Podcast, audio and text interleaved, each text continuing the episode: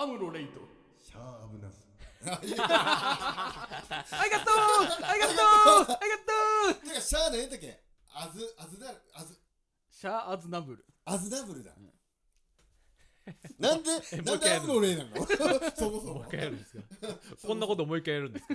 そもそもなんでアムロなの？アムロナミエと浜崎あゆみの。エイベックス！山形バカじゃねキャインセルグネー褒めてくださいよ。僕のこの反射神経。はい。ねよく出ましたよね。エイベックスって。ねさっきあのアムロレイって言った時も僕はあのサイドセブンちゃんと準備してました誰かのせいでなしになっちゃったけどサイドセブンももしくはあのラグランジュポイント。ラグランジュポイント山形うぜえこれが俺らのブリティッシュ作戦だごめん。シャアの本名が言えんかった。ちょっと真似声真似の方に集中しちゃってね。あのし そもそも今もうさっき教えてもらったんだけど、はい。名字の方忘れてもらっアズナブル。たアズナブル。アズナブル。本名キャスバルさんなんだそうなの、うん。なんでシャアなの？あれは偽名なんですよ。えー、そうなんだ。そのザビ家王に恨みを晴らすためあにーらしいね、うん、近づくために偽名をらしい使った。ねうん。そう。ま、めっちゃ一言やん。噂話で聞いたみたいな。そうそういうのセラムちゃんに聞いたわ。そうそれセラムちゃんに聞いたわと思って。もともとはそのジオン広告作った人の息子やったのシャエスカルゴさん宇宙世紀のモブみたいなこと言いますよね。そうそうそう。あらしいね。ええそんなやついたわみたいな。ザビ家の末裔らしいわ。俺のガンダムのあのー、把握してるデータすべてセアブラちゃんからだから全部らしいねなんだって。そんな情報元の MC セアバラです。はい。そんな MC セアブラに本当か偽物かよくわからない情報を教えられている DJ エスカルゴです。はい、そんな二人の代わり9割に嘘です。祖父江直人です。この番組は岐阜県山形市の1割も本141スタジオから1割は本当？平成元年度生まれのおっさん3人が終わらない夏休みのどうでもいい昼下がりトークを繰り広げる非生産的サブカルバラエティラジオです。俺の山形第54回です。お二人、当ラジオで以前紹介した中華料理店の大膳に新メニューが出ましたよ。何ですか？ポテトです。ポテト！めちゃめちゃ普通のポテトでした。普通のポテト。ご飯、大根サラダ。卵スープ。杏仁豆腐。なんでそんなゆっくりしゃ唐べる揚げ。ポテト 塩分と油分のね炭水化物がね。中華料理屋のメニューとしては斬新だけどな。いやでもポテト定食にポテトトッピングとかしてみたいなそれでご飯済みます？そ う俺らポテトで飯食えるよな。塩分でいけるかもしれない。なあ、うん。ポテトで飯食えるよな。ポテト飯、うん、でもね唐揚げと同じ油で揚げてるのかめちゃめちゃ油と塩気が強くて。そこら辺はさすが大然でしたね。ええやん、ええポテトやん。何も気にせずフライヤーにぶち込んでそうやもんね。かポテト。ポテト。はいといったところでポテトや唐揚げもその辺に生えてきそうな漫画の話からやっていきます。では参りましょう。セアブラスカルゴ長野を呼ぶチーカワタクシーいやチーカワイェーイかわいいけどちょっと怖い？長野による漫画およびキャラクターメディアミックス作品ちいかわについて語る後半戦です。なんか小さくて可愛い奴らのほのぼの日常漫画と見せかけてジャンプ漫画のようなバトル編やホラー漫画のような出来事も起こるちいかわワールドを掘り下げていきますよ。非常に奥深い面白さがあって一度ハマるといろんな考察などをしたくなってくるんです。では参りましょう。チャプター3貝討伐草むしり。はいこちら漫画何個かね台本に出しましたけど。まずあのグーチョキパーのマスコットみたいなのが出てきてちいかわとハチワレがね、えー何作らえーっ作ろう。右手はグーで左手もグーで。でいきなり両手がこれグローブ。鉄球の鉄球グローブに変化してダーン。でどうやらあの下半身はすごいこう殺人的な車輪だったので ギリギリギリギリギリって。もうやり口背脂じゃんこれ。これキングダムに出てきたやつですね。実はキングダムの馬車こんなんやねあマジで？キングダムのあの将軍が乗っとる馬車のタイヤにはトゲついてる将軍ってうん？の将軍、うんふん？とかいろんな将軍。でこちらねあの世界の管理をしている鎧さんが「擬態型か？こちらねアニメだとあのー杉田さんとか有名な声優さんがいろんなすぐ聞いた友和？そうです。そして2つ目あのけん玉おじさんがね、ケンダマスター？えーここちらはね擬態型かーと見せかけておしまいって有効型だったんですね。こういうフェイントもかけてくる。振り回しながら攻撃とかしそうなさフェイクがあるんだけどこの世界は、うん。うん、それもなくただ有効型だった。けん玉の大技見せて満足するおじさんだったのケンダマスター？けん玉さそして次8割が討伐の任務についていますよ。中止です。です。何が？全部。うわ。でいきなりザンザンって言いながら。これもうあの彼岸島みたいな。小回りが彼岸島なんだよ この子たちはそもそもなんで討伐をしとるわけ？食ってくためやん。食そうですそうなの？はい。ってくためなんだよ。そうなんですよ。あのこの世界ね、あの草むしり一つするのにも資格がいるんですけど、討伐にはどうやらいらないみたいなんですよ、うん。そうなんだ。うん、だから討伐するのだけタダでできるからこれは口減らし施設なんじゃないかっていう。そういう考察もあるぐらいで、ねあとねいろんこれも深い設定があるんだ。そうなんだ。まあ、特に明かされることはないんですけど我々ねファンが、えー好き勝手に考察してるっていう感じなんですけれどもね。へいあとあの自然に食べ物が湧いてくるって設定なんやけど、はいはい。そうなんですよ、はいはい先ほどもちらっと言いましたけど、うん。いろんなものが生えてくるんですよ。そうあの無限に白米が出てくはい。る炊飯ジャーが地面から出てきたりとへかー植わっていたりとか。ね。あのソーダが湧き上がったりとか、地あの面から。ほっかほかの玉こんにゃくが木になってたり、ね。えええ。それが自然と落ちてくるんで鍋で取るんですよ。へスライディングしながらねでたまにそういう無限に湧いてくる食べ物が枯渇するってはい。いう枯れちゃうことがあるんえですよね、へでその時にみんな食べ物に困ってえうん。討伐する。討伐してお金払っもらってもしくはあの、うん。みんなで儀式をする。そう。謎の。討伐したなんかあの魔物の魔物みたいなやつの肉を食うとかはやらない。それはね分かりません。そう。でもどうやって作ってる、使ってるのか分かんないんですけど、へー。でも討伐するとお金がもらえお金もらえまする。でそれでラーメン屋さん行ったりとかチャルメララーメン買って食ったりとか。ほうほうほう。で他にもさあって、うん。さっき出てきたキメラっておったやん。おったおった。うん、キメラがちいかわ食べると湧いてくるっていう話もあった。キメラがちいかわ食べると湧いてくると。はい、そういう貝とかキメラとかがそのちちいかわ族たちを食べるうん。とその湧いてくる、枯渇した食べ物がまた湧き出すようになるっていう描写があるのよ。口べら施設や だからねそういうね黒い黒い漫画なんだよ、はい。意外にへーちいかわが減ると食べ物が湧いてくるんじゃないかと言われているところもあるんですね。そうそうそうそう。ちょっと気になってきたでしょ。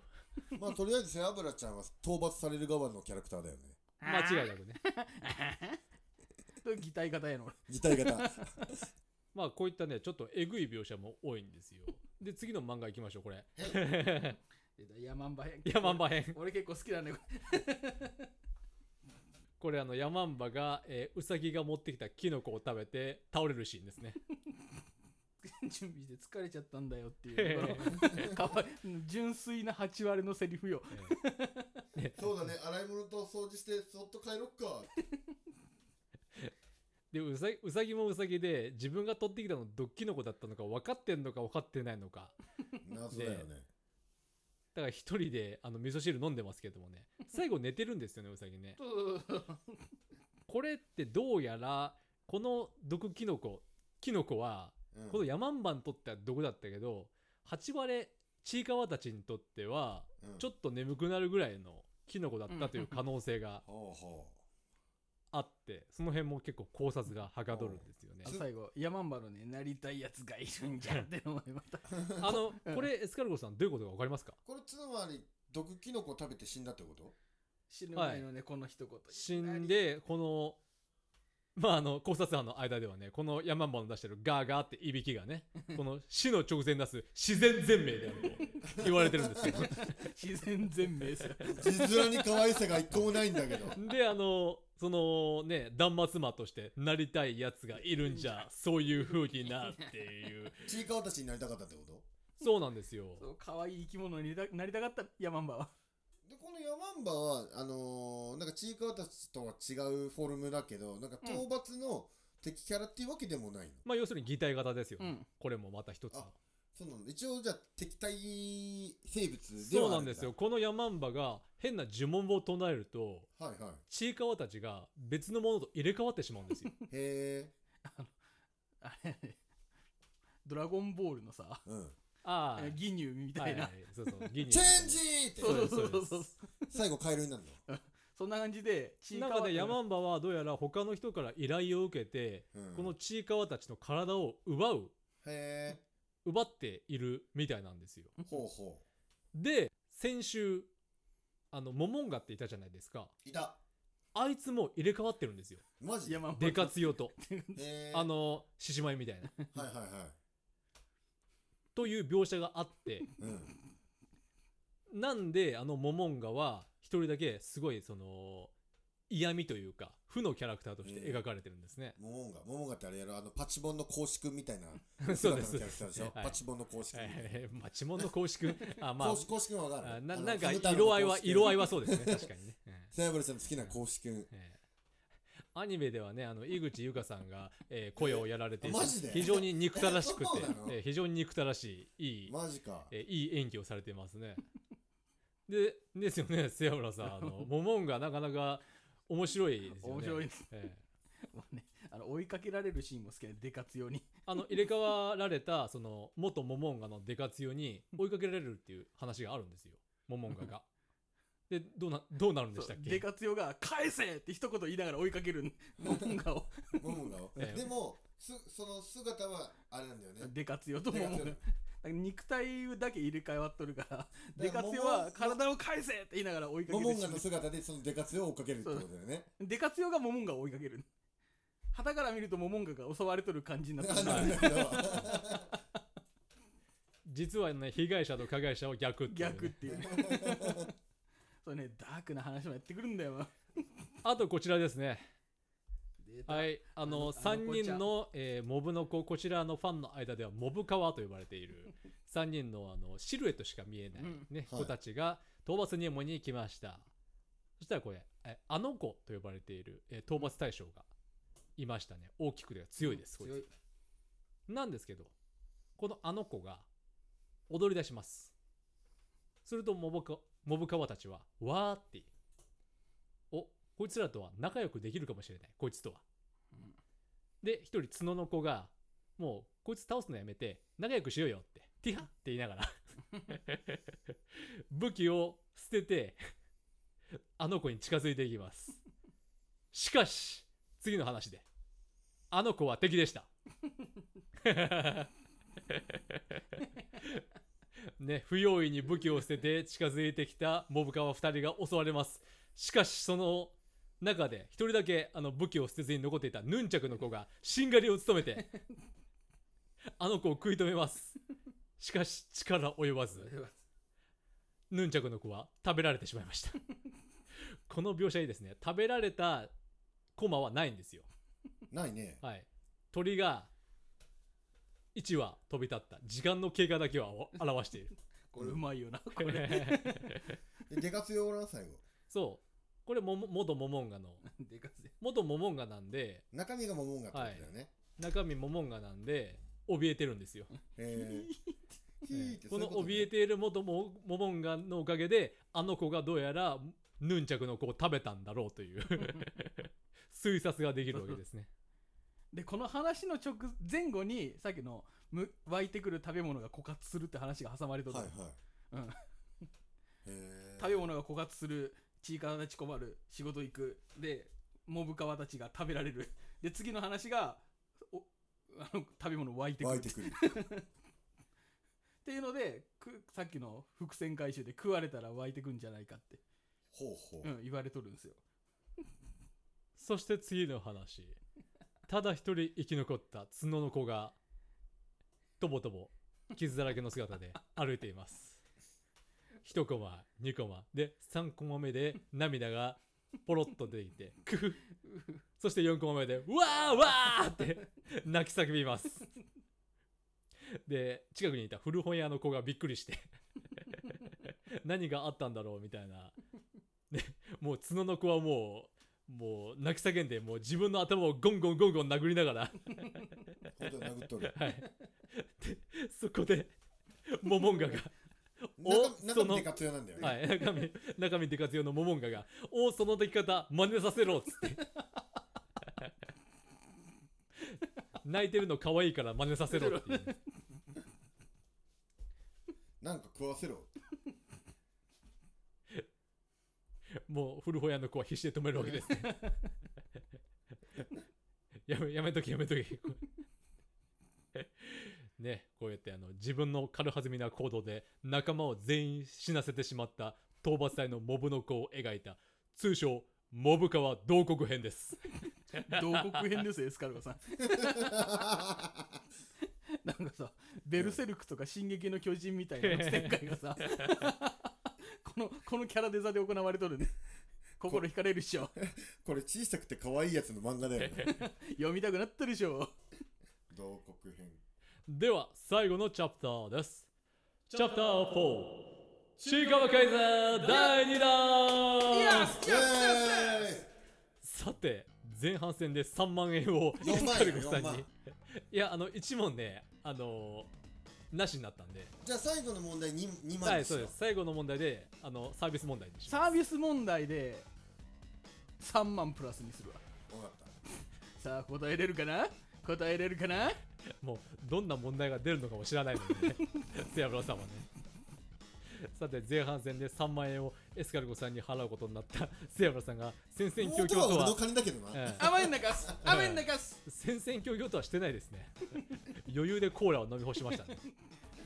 エスカルゴさん、はい。踏み倒す気満々ですよこいつ。どうします？その時は彼の悪行をね背脂家のデカ強に密告するまでですよ。俺いろいろ証拠持ってるから返せって言われて返せセアブルさんがその証拠返せ返せってね、セアブラ同国編では残り4問張り切ってまいりましょうはい第5問正解しなきゃいけないからねではセアブラさんに見てもらいましょうねでは問題ですはい三つ星レストランの中に何がある何があるレストランだよねはいこれ三つ星なんです、レストランだよね、はいってことはまあむしろレストラン三つ星かなこれはまあポップテピピックみたいな感じだと入った瞬間あの星が3つ おるみたいな。どうしよっかな。まあまあ 正解。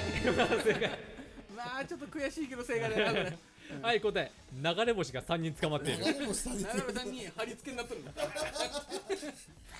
ってポップテピも絶対こういう展開になるよねしかもこれ硬いビスでね 打ち付けられてるんで。ビスなの、はい。あのまマジでね貼り付けになっとんだって。あ貼り付けになっとるやん。だから星3つね。またこの表情がやばいんですよ、やばいね。ね、歯むき出しなんですよ。このね三つ星レストラン編僕好きでねすごくこうちいかわが活躍するんですよこの後。では第6問参りましょう。第6問目はこちらです、鉄だ。ちいかわに大きなキノコが生えてしまいます。されちゃったの？規制規制か。規制か。冬中仮装ですね。であのなんか鋭利な石で切りまーすって。8割が笑顔で、はい。ね、同じように規制されたことあるけど切ったら根っこも取れたよ炒めて食べたら美味しかったって。で切っちゃいます。しかし、処理が甘くてさらに大きなキノコが生えてしまいます。はい。で8割がね甘かったんだ。処理が。ごめんね。でなんかチーカがボソボソ喋ってますよ。ここで問題。さらに大きなキノコが生えたチーカはどうなっちゃった？どうなっちゃった？はい。これこれだいぶ難しいです。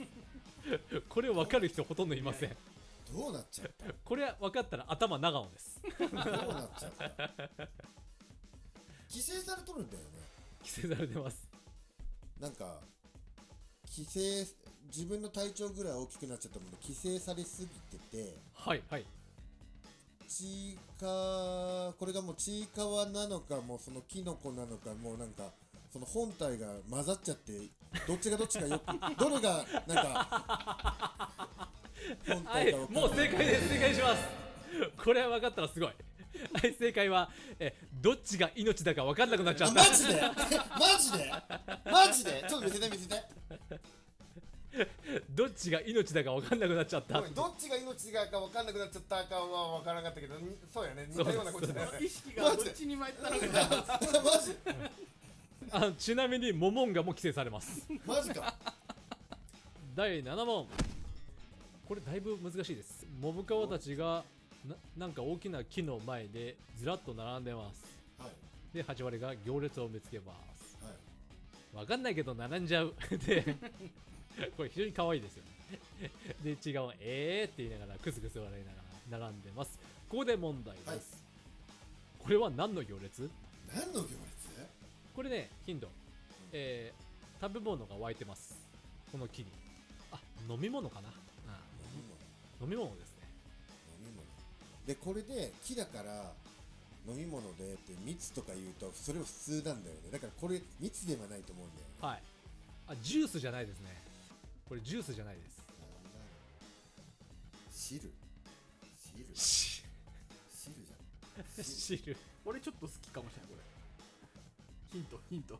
あのー、あ背脂が好きだったら出汁とかじ出汁？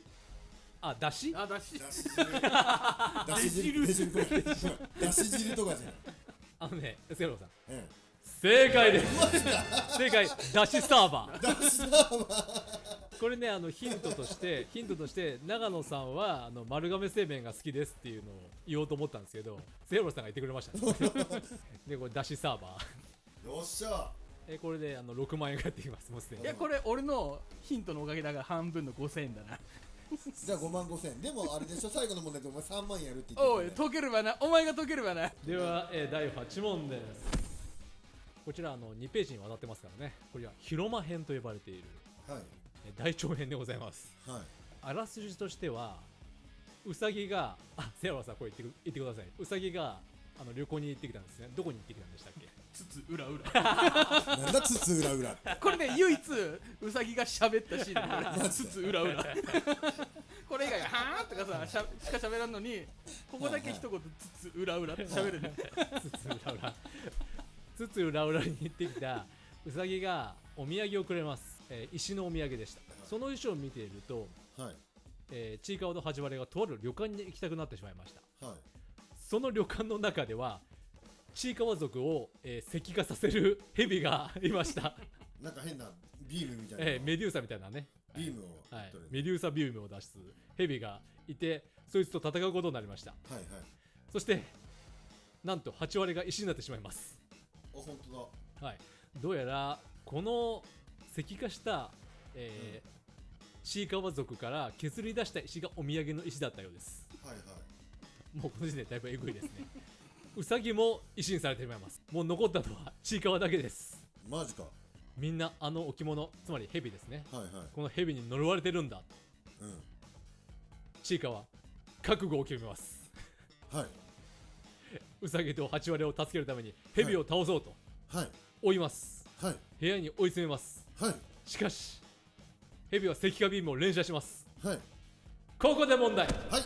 ちいかわは蛇をどうやって倒す？マジか。どうやって倒す？どうやって倒す？倒す。えーご覧くださいこの覚悟を決めた男の目を。本当や。ちいかわの。もうこれあのジョジョ5部と同じような感じですよもう、覚悟どころか戦う度胸もねえよえ。どうやって倒す？どうやって倒す？ーこれあのミスタとあのホワイトスネークが戦ったシーンと。どうやって倒すどうやって倒すでもビビーム打つんだよね石化みたいな。はい。これセオリーだとあれじゃない？鏡じゃない？まあセオリーでいけばねセオリーでいけばねセオリーでいけば。セオリーでいけばうん。鏡じゃない、う鏡でいいよ。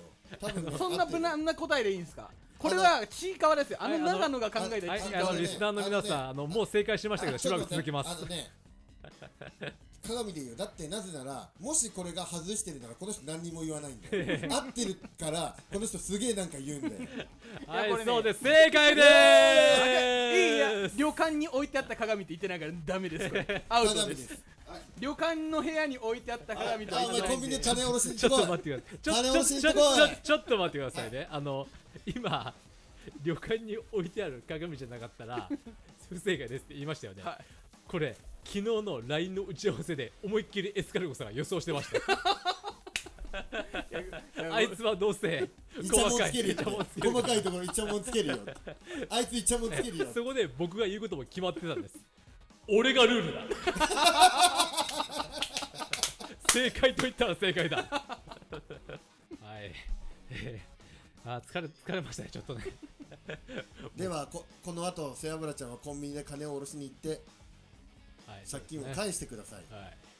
えちいかわに関しては以上となります。やった借金返ってくるわ。イエーイ、うええー、返せよおめえ。じゃあエスカルゴスさんその帰ってきたお金で単行本買いましょうよ。買い買い買い買い買え。Kindle で？はいそんな大しき大した値段じゃないですから。Kindle と本で買え。お前が返してくれるよな。甘えんな。セアブラさん返すためにどこ行くんですか？俺ちょっとベーリング街行ってくるわ。つつ裏裏って言えよ というわけで えー、ちいかわクイズも、えー、ちいかわクイズね楽しいですよ。あの考えるの楽しいです。とりあえず俺は借金返ってくるから超楽しい。よかったな。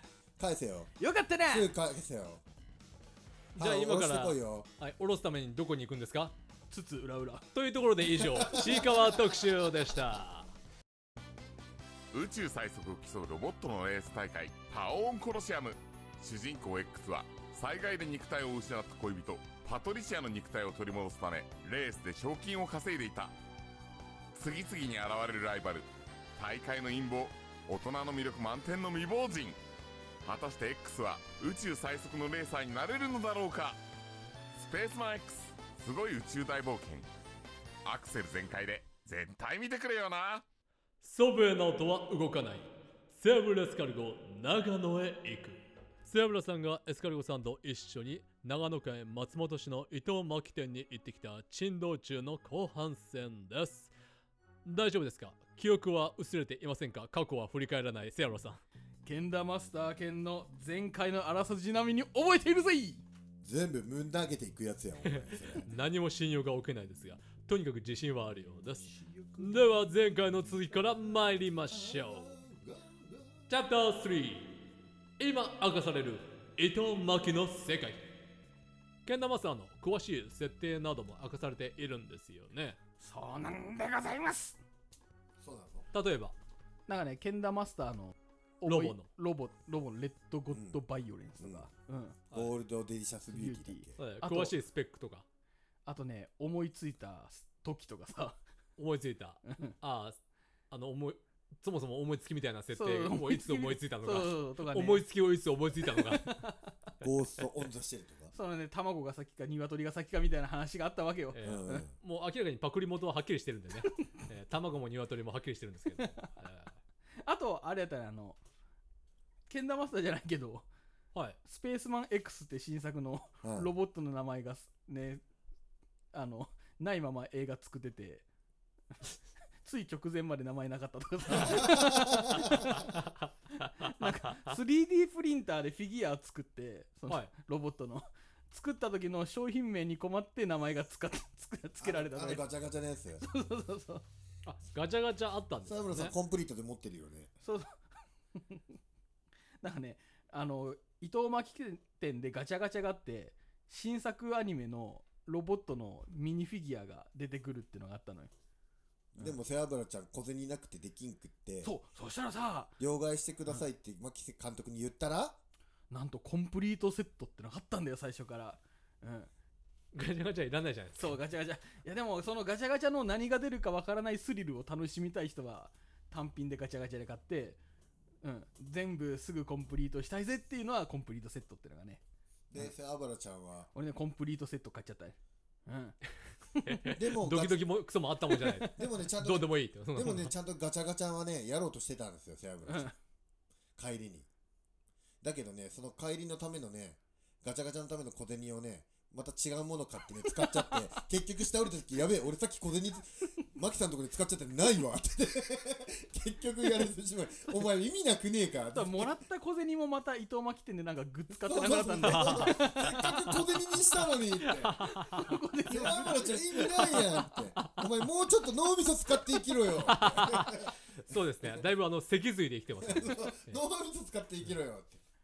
反射で生きるないやでもさすごい良かったよ。よかったね。うん。ええあの伊藤真希監督のさまざまな絵が置いてあったんですもんね。絵とあと写真展。はい。伊藤真希監督のあの女友達の写真が並べられてたんですけど、はいはいはい。結構あのツイッターでは写真上げれないくらいセンシティブなそうそう、えーそうヌヌードとか、はいはいはい。はいそうそういうセククシー系なのもあったり、うん。はい。あとモノクロのなんかかっこいいねなんか女性のシルエット写真とか、まああの伊藤真希監督の絵に行きますけど、うん。あの監督の絵って淡い色使いだとなかなかいいんですよね、うん、あのね、俺監督の描く女性キャラめっちゃ好きなのよ、えイラスト。あの内容はあんなへんてこりんなのに 一枚絵はうん。なかなかいいものがあるいいんだよ。なかなか。思わずポストカード買っちゃったもん。よかった。ほんとはね原画買いたかったんだけどあのね思った以上にそんなね原画販売やっとると思わずお金持ってなかったっていうのがうんちょっとねあれ悔やまれたぜ。ね。えペイペイ払いはなかったそうもうねニコニコ現金払いオンリーだったんで。でまああの先週もね言いましたけど本人と初対面して、うん。まあ印象としてはイケボとイケボ。イケボと。超イケボ。超イケボ。超でもまああイケボの世代的には我々と同じぐらいだったので。そうそうお同い年同い年。はいはいはい。うん。まああの好きなものも似ている。うん。当然あのエヴァンゲリオンも全部見ている、うんでねゆえにね俺ら2日間行ったわけよ。はい。そうですね、2日目ねお土産持ってって。はい。ミニ四駆のビクトリーセイバーおとー。レイスティンガーを。ねお土産でそう。乗ってた。させレイスティンガーってやつです最初はさあの本当は名古屋ではい。名古屋んとか買って持ってくのが一番良かったと思うんだけど。そうですね。そういうさやっぱ俺ら何も気がね。でもまあそんなものはあのねその辺の駅でも買えるわけだから、そうそう。ね、新幹線の駅でも買えるわけだから。じゃあ何するって最初ガンプラにしようと思ったんだけど、はい。やっぱさガンプラが全然売ってないの今。そもうそうなんですそうね人気すぎて売はいはい。ってなくて、でこ悩んだ結構悩んで、うん。うそしたらミニ四駆が結構揃っとって、うん。ええおもちゃ屋でそうそうそうじゃあなんかちゃんとあの意味のあるミニ四駆で行こうって言って普通だったらなんか安意味直なのがのあるミニ四 で駆。あの安直だったらあの、レッツゴーだからマグナムとね。セイソニック。あのソニックじゃん、はい。それじゃつまらないと。ええ。な。なってどうしたんですか？主人公のライブあのビクトリーセイバーとそのビクトリーセイバーをかつて壊したレイスティンガーの 宿命セットにしようみたいな。そんなメッセージ性を。でも分かってくれたよね牧監督。分かってくれたよ。まあそれはそうですね。我々と同じ世代あの小学生ぐらいの時にめっちゃ見てたんでしょうね。確かにね。そう。マジ話も合うしイケボだしめちゃくちゃまず人がすごくいい人。めちゃくちゃいい人、ええそんな人が今度やる新監督作品は新 新やらないか。あれさほんとさ。その新っていうのはカタカナじゃないですか。あひあれ漢字なんだよ。あれは漢字なんですニュー多分カタカナにしたかったと思うんだけどな。ああそうや。あれだよ。サインもらったんだよはい。こちら、えーエスカルゴさんが持ってきてくださいました。いや本当はさ原作山川純一クソミソテクニックほか監督伊藤真希新やらないか。やらないいい男。ねあのこちらの「やらないか」っていうのはあのクソミソテクニックっていう山川さんの短編なんですよね、そうそうそうそゲイ漫画の。全然俺知らないんだよ、ね、あのバラ族でしたっけ？うだっけ？確かその漫画雑誌に載ってたゲイ漫画の1エピソード。でこちらのね山川純一さんっていう方がもう消息不明なんですってね、うん。そうなのそうそうそうそう、えやっていいんですか？やっていいんですか？ちゃんと権利はクちゃんとリアしてるんですか？権利もクリアして出版社とかちゃんとそういう権利元から許可をもらってやってるんですよ、でもだいぶ人気作品ですよね。そうそう。で、えーでなんかツイッター見たらこんな人気なの？ちょっとあの、あーアニメ化かみたいな意見もありましたよ。そうそうそう。結構今更感っていうのとあと内容が内容だけにさ、えーうんちょっと表現しにくい部そうなんですよ。分がちょっとあのね、今ちょっとデリケートなねそうそうそうそう。ところもありますから、あの男2人が 渡部みたいにトイレの中で絡み合うわけよ。ええ。名前出すな。大丈夫。多目的じゃないかそうそう多目的某芸人の名前出すな。っていう。目的は一つですから。そうそうだからそういうあの表現方法も今考えるのめっちゃ苦労してるとか裏話聞いたりそのはいはいはい。トイレのロケハンも結構近所でやってたりとかするトイレのロケハン。そうそうそう。だから近くの公園でいいじゃないですか。近くの公園とか理想のトイレ像があるみたいで。ああな牧監るほどね。督の中で。あ分からんでもないです。なんか牧監督すごいクソミソテクニックの大ファンで。ああでそう。もそれもね、うん。我々の世代ですよね、うん。ニコニコ動画とかでね流行ってましたもんね。ニコの人だったからね。あの安倍さんのコスプレしてなんかイベント出たりとか。え過ー去にしてたみたいですよ、うん、そうそうなんですか。そうツイッターにその写当時の写真上がってたり。安倍さん？はい。そう安倍さん、安倍さん。このつなぎの人。うん。まあそのプレッシャーに押しつぶされそうになってる伊藤真希監督に会ってきて意外な展開が待っています。最後のチャプターです。チャプター4セーブレスカルゴ案件をもらう。これ予想外な予想外やった。はい、うん。こちら公開前の作品を紹介してほしいというね。うんで DVD をもう見たんですか？見て。ルあもう見たんですね。そう見たんだよ。そうなのか。あとね見る前一回試写会ってのがあってはいはいはい。俺チケットは買ってたね試写会の。えでもねその時ねあの酒蔵ライブのせいで見れなかったんですよえね。せいでっていうの。酒蔵ライブのせいで？酒蔵ライブのせいで。せいでっていうの。ちょうどね片付け中とかとね時間かぶったっちゃってそのうん試写会が俺見れなかったんですよね。さで内容としては SF SF であのロボットものなんですけどはいはい。あのロちょっとねこれ内容はまた当時7月放送分くらいに詳しくやると思うんで。彼は相変わらずカオスな世界観で。あの結構近未来な話でロボット金？金。へうん、金でもねえな。ちょっと結構未来だな。え だいぶ未来。結構未来な宇話宙世紀まで行ってる感じです。あのロボットで宇宙でレースするって話なんですよ、はいはいはい、うん、パオンコロシアムっていうロボットレースがそれはちょっと面白そうですね、そう盛んになってる世界観で、はい。ロボットで戦うのはあるけどレースするっていうのはなかなかないね。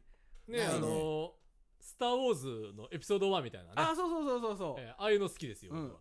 でもその舞台がもう宇宙空間なんですよね。F0 みたいな感じですようん。ね、そうですそうです。宇宙をロボット飛ばして、うん、えでそのロボにまたあのね R2D2 みたいなサポートメカがいたりさ、ーで主人公はそのまあ宇宙版サイバーフォーミュラみたいな。あそんな感じ。で主人公はそのあのサポート AI があの元カ元カノじゃない幼馴染の女の子なの、はいはい。うん、でなぜそそんな機会になっちゃったのかっていう話もえー。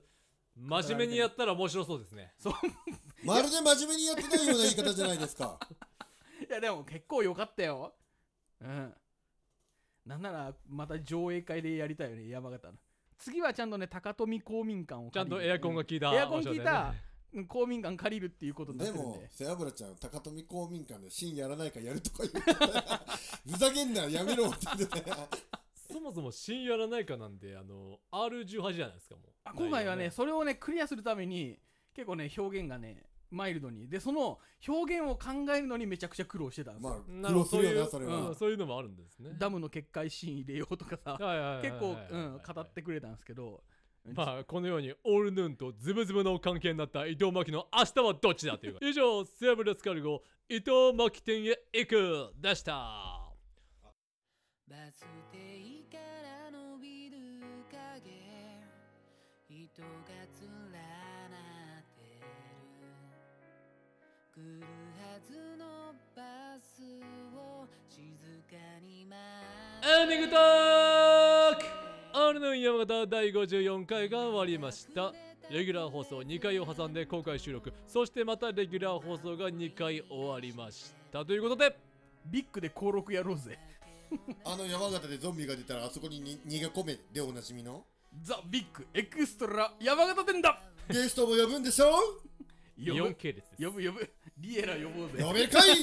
11人になったリエラ呼ぼうぜ。無理だろ。天下のイオンでも無理ですよそれは。ちなみにそのあのザ・ビッグでゾンビが出たらどういう立ち回りします？